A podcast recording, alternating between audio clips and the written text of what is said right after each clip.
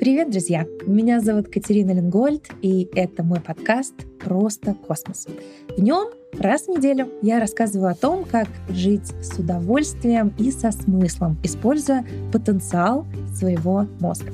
23 года я успела продать свой первый технологический стартап, стать вице-президентом аэрокосмической компании в НАСА в Кремниевой долине и вся эта гонка за успехом привела меня к жуткому выгоранию. И чтобы из него выйти, я начала активно изучать нейрофизиологию лучших мировых экспертов и сразу же применять полученные знания. Так я по уши влюбилась в мозг, и за последние два года я написала два бестселлера про мозг и продуктивность и основала в Калифорнии Институт нейроинтеграции. В этом подкасте раз в неделю за чашечкой чая в формате дружеской беседы я делюсь научно обоснованными техниками управления мозгом и управлением нашим мышлением.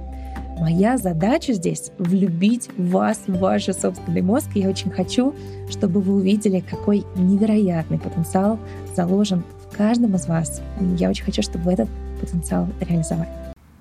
Ну что, сегодня у нас запланирована тема тревожности. Мне хочется поговорить с нами, с вами, с нами о том, откуда берется тревожность, как она эволюционно вообще возникла в нашем мозге, какую пользу тревожность приносит. Она приносит пользу. В чем разница между тревожностью и страхом? И я хочу поговорить о конкретных вещах, которые можно сделать и которые реально работают для того, чтобы справиться с тревожностью, особенно с фоновой тревожностью, которая очень сильно портит нам жизнь. Давайте мы с вами начнем вообще с того, что такое тревога, э, как она формируется в нашем мозге. Э, вообще нужно понимать, что тревога это такая особая производная от э, страха. И страх это такой очень базовый механизм, обеспечивающий выживание, который присутствует у огромного количества животных, даже самых-самых простых. Страх это прям такая вот очень-очень а, понятная штука. И она начинается с самых простых форм, когда ты тыкнул палочкой червяка, и он отполз. Ну, в общем-то, это форма избегания угроз для червячка. И, конечно, по мере развития а, нервной системы страх, как самая центральная и самая сильная эмоция, а, и как самый такой центральный механизм, обеспечивающий выживание, он тоже развивался и делался все более и более сложным. И если у там, большинства млекопитающих их страх связан с теми событиями, которые происходят с ними здесь и сейчас. Ну, условно говоря, а, если на газель в сторону газели бежит какой-нибудь там, я не знаю, кто их ест, тигры, львы, наверное, львы. Ну вот, лев, лев бежит в сторону газели, то э, страх, реакция страха Э, она вынуждает эту газель, повышает ее уровень стресса, у нее выбрасываются гормоны в кровь, меняется э, коктейль нейромедиаторов в мозге, и вот она испытывает страх. А вот э, нам, людям, и отчасти это уже присутствует у приматов, но у нас, у людей, это просто в непропорциональном объеме присутствует, и вы сейчас поймете почему. У нас есть еще такая классная штука, классная, так немножко в кавычках, которая называется тревога. Потому что тревога – это страх относительно того, что реально в твоей жизни сейчас не происходит. То есть это страх относительно того, что может произойти. Ну, например, а вдруг меня уволят? А вдруг мне нечем будет платить э, за ипотеку? А вдруг меня муж бросит? А вдруг у меня ребенок заболеет? То есть сейчас муж с тобой, деньги на ипотеку у тебя есть, работу тебя никто не забрал, ребенок у тебя здоров. Но а, наш мозг создает картинки будущего, которых мы боимся. И реакция при этом очень похожа, как если бы это событие реально происходило с нами. То есть вот эта стрессовая реакция, которая, как если бы за нами бежал тот самый лев, она возникает. И наверняка вы знаете эти ситуации, когда ты сидишь за столом, пьешь чай, или, не знаю, лежишь в кровати, все нормально, ничего с тобой не происходит.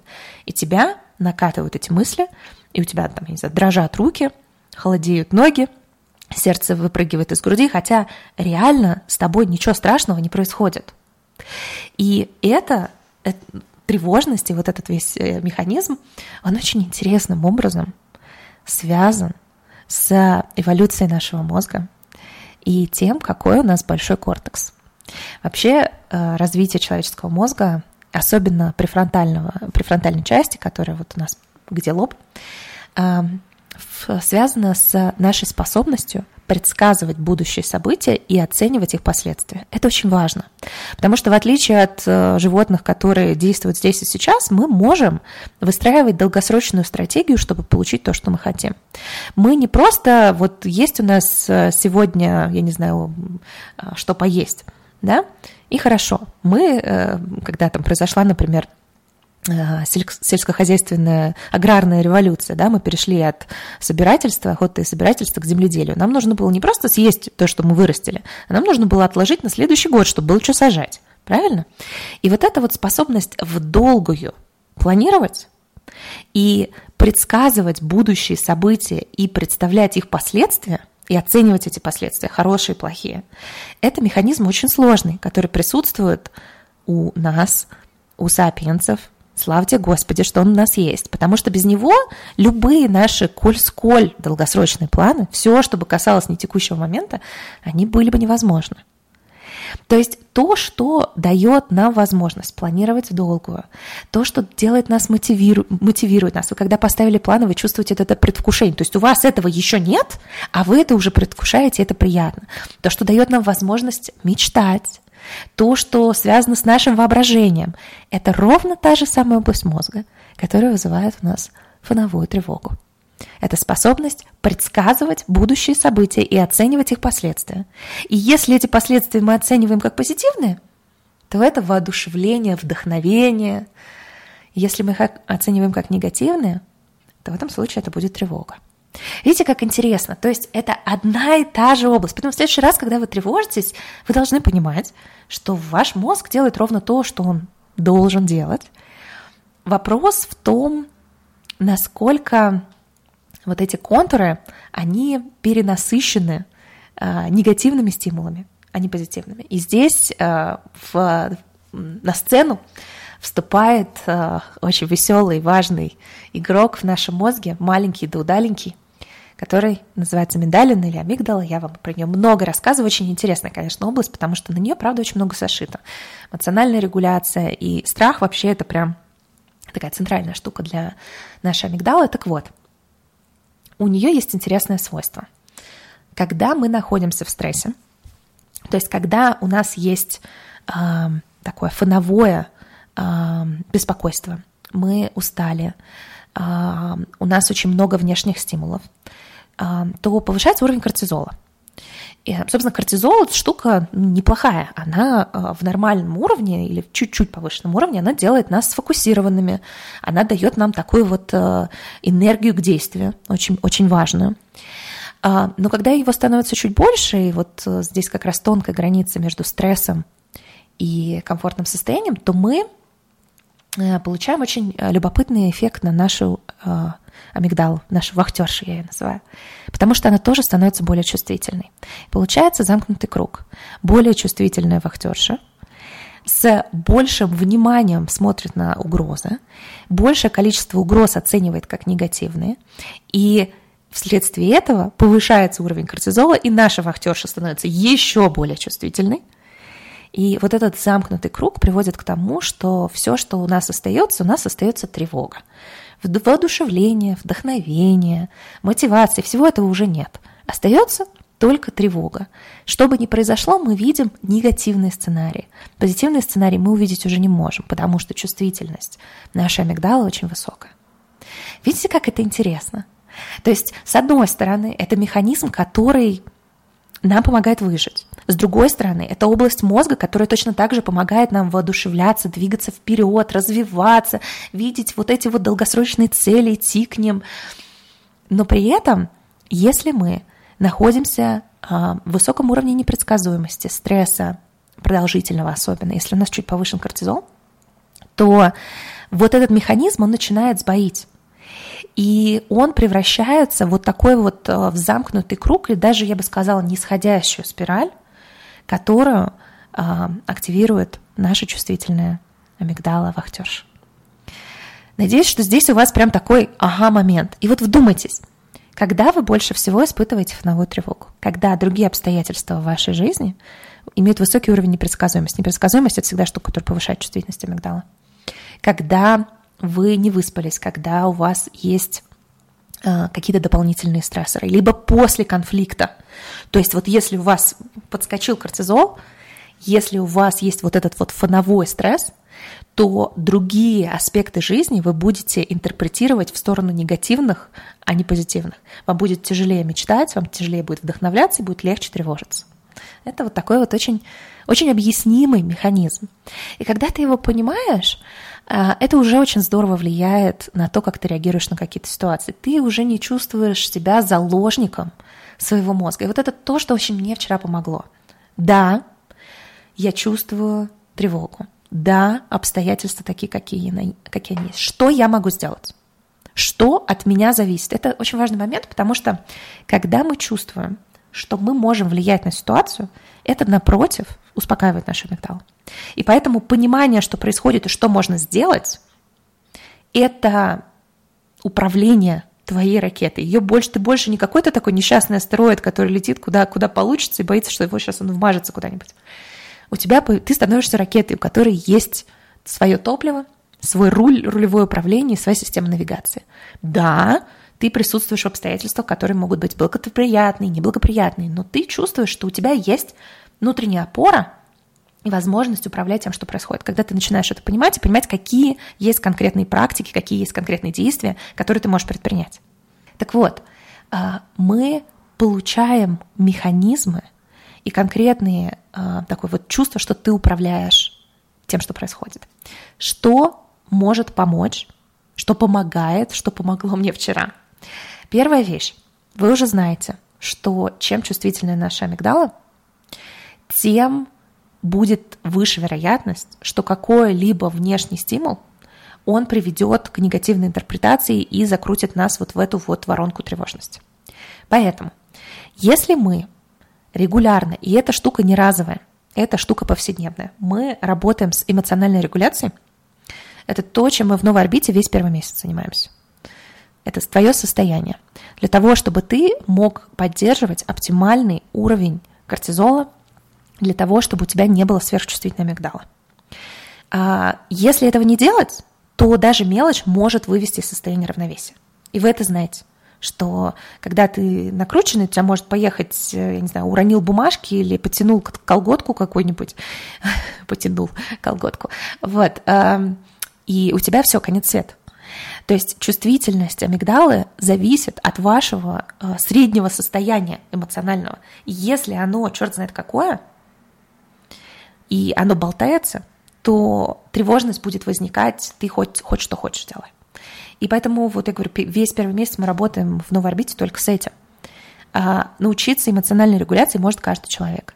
Кому-то это будет сделать чуть-чуть проще, кому-то чуть-чуть это потребует больше времени, но исследования, которые проводились э, в США, э, в MIT в том числе, в моем институте, где я училась, показывают, что изменения в структуре амигдалы, даже размер амигдалы при практиках, в том числе практиках, которые мы используем на новой орбите, происходит в течение 8 недель. То, что мы видим по э, новой орбите, на выборке у нас э, больше, почти 3000 человек ее уже прошло. Вот последний набор был почти полторы тысячи человек. Мы делаем тестирование каждые э, 3-4 недели. И мы видим многократно. То есть мы в шесть э, раз видим уменьшение предпосылок к выгоранию, что напрямую связано с чувствительностью амигдалы по тестам, это тест Бека, который используется всеми клиническими психологами. То есть мы, мы, мы видим эти результаты очень, очень явно. Поэтому эмоциональная регуляция – это первый шаг. Без нее никуда дальше. А, один шаг, который вы можете сделать уже сейчас, это временное ограничение стимуляции. Для того, чтобы у тебя была пауза, а у нас зачастую паузы это нету со стимуляцией. Отключить телефоны, выйти на улицу. Вот вчера что я сделала? Я поехала кататься на велосипеде. И э, для этого, то есть по горам, по, по, по долам, в общем, тебе для этого нужно сфокусировать внимание на самом процессе движения с этим велосипедом. Тебе необходимо, ты не можешь там смотреть в телефон, ты ничего другого не можешь, кроме как вот фокусироваться на дороге. И ты таким образом сокращаешь количество внешней стимуляции, уменьшаешь количество вещей, которые могут э, тебя э, дестабилизировать, и э, иметь вот такие вот островки низкой стимуляции очень-очень важно. Опять же, успокаивает нашу амигдалу. Это одна из стратегий эмоциональной регуляции, но такая маленькая, простая стратегия, которую вы можете использовать уже сейчас. И э, третий аспект я называю это когнитивным серфингом.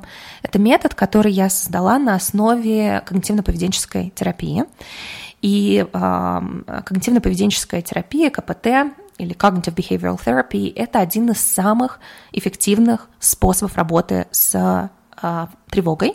Вообще, это одна из самых эффективных техник для терапии. У нее есть проблема, и это проблема, которую как раз-таки нужно решать эмоциональной регуляцией, что вообще все, что начинается со, словно, со слова когнитивно, то есть требующее включения нашей префронтальной коры, оно не работает, когда у нас очень сильный эмоциональный фон. То есть тебе сначала нужно научиться эмоциональной регуляции, а потом ты можешь использовать а, эти методы, все любые когнитивные методы, потому что иначе они просто не работают. Но это, вы знаете, как вы, вы наверняка знакомы с этими ситуациями, когда ты, там, я не знаю, а, с вытаращенными глазами орешь на кого-то, то, или кто-то орет на тебя с такими вытаращенными глазами, то ты в этот момент головой не думаешь. Ну, то есть вот э, префронтальной частью головы ты не думаешь. У тебя тут логики нету, ты иногда делаешь вещи, которые, ну, ты понимаешь, что тебе навредят. Это связано с тем, что при высоком уровне активации нашей амигдалы префронтальная кора не работает.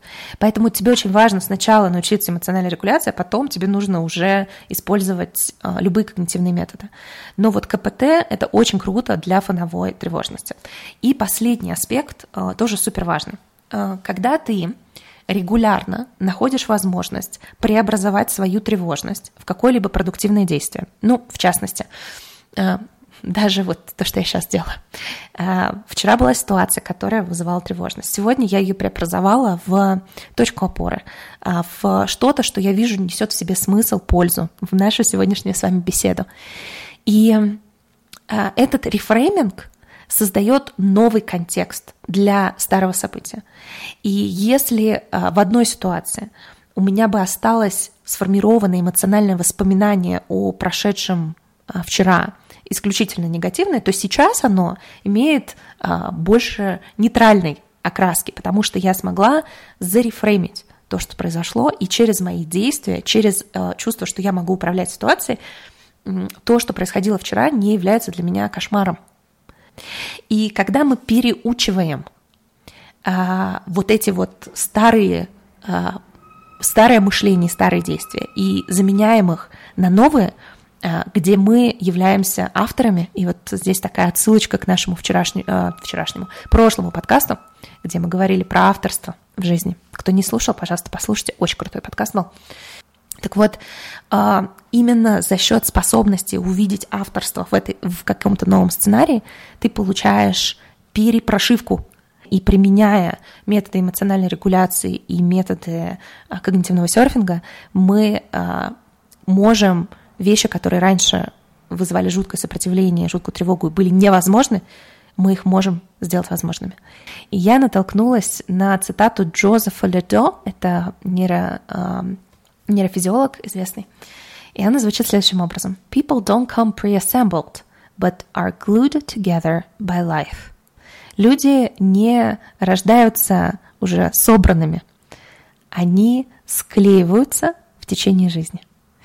И я, знаете, себе что-то представляю, когда я, я прочитала эту цитату, мне она очень отозвалась, потому что у нас есть все, ваш мозг, там есть все необходимое, как, знаете, такой огромный набор лего. И у тебя там есть все на свете, чтобы построить абсолютно любой город. Любую, там, я не знаю, машину, любой, там, я не знаю, трактор, ракету, что угодно. У тебя есть для этого все элементы. Вопрос, что ты строишь. И наш жизненный опыт, то, что мы практикуем, то, что мы делаем, это то, что становится клеем, который формирует а, вот этот город, в котором мы живем, нашу реальность. И в ваших руках это пересобрать. Собрать из, из элементов Лего новую реальность и нового себя. Это абсолютно однозначно возможно. Это не просто метафора, это цитата нейрофизиолога, потому что у нас есть процесс нейропластичности, который доступен нам в любом возрасте. Я вам уже привела пример, что за 8 недель мы видим уже изменения на уровне амигдалы. Это исследование, а, очень сильное исследование, которое делали в MIT. И мы видим на примере нашей новой орбиты, я думаю, в скором времени у нас тоже будут научные публикации на этот счет, как меняются целый ряд показателей а, в жизни, которые позволяют нам пересобрать свою реальность.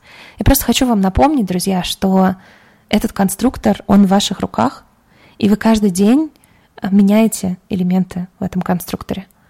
Вы можете перестроить то, как выглядят сейчас ваши реакции, ваше состояние, ваше мышление, ваши действия. Вот, на этом все в сегодняшнем подкасте. Обнимаю вас крепко. Пока-пока. Друзья, спасибо, что присоединились сегодня к нашей беседе. Если вам хочется больше полезных инсайтов от меня, я вас приглашаю подключиться к моему телеграм-каналу. Там каждую неделю я публикую дополнительные материалы, нейропрактики. В канале нет никакой рекламы, только польза.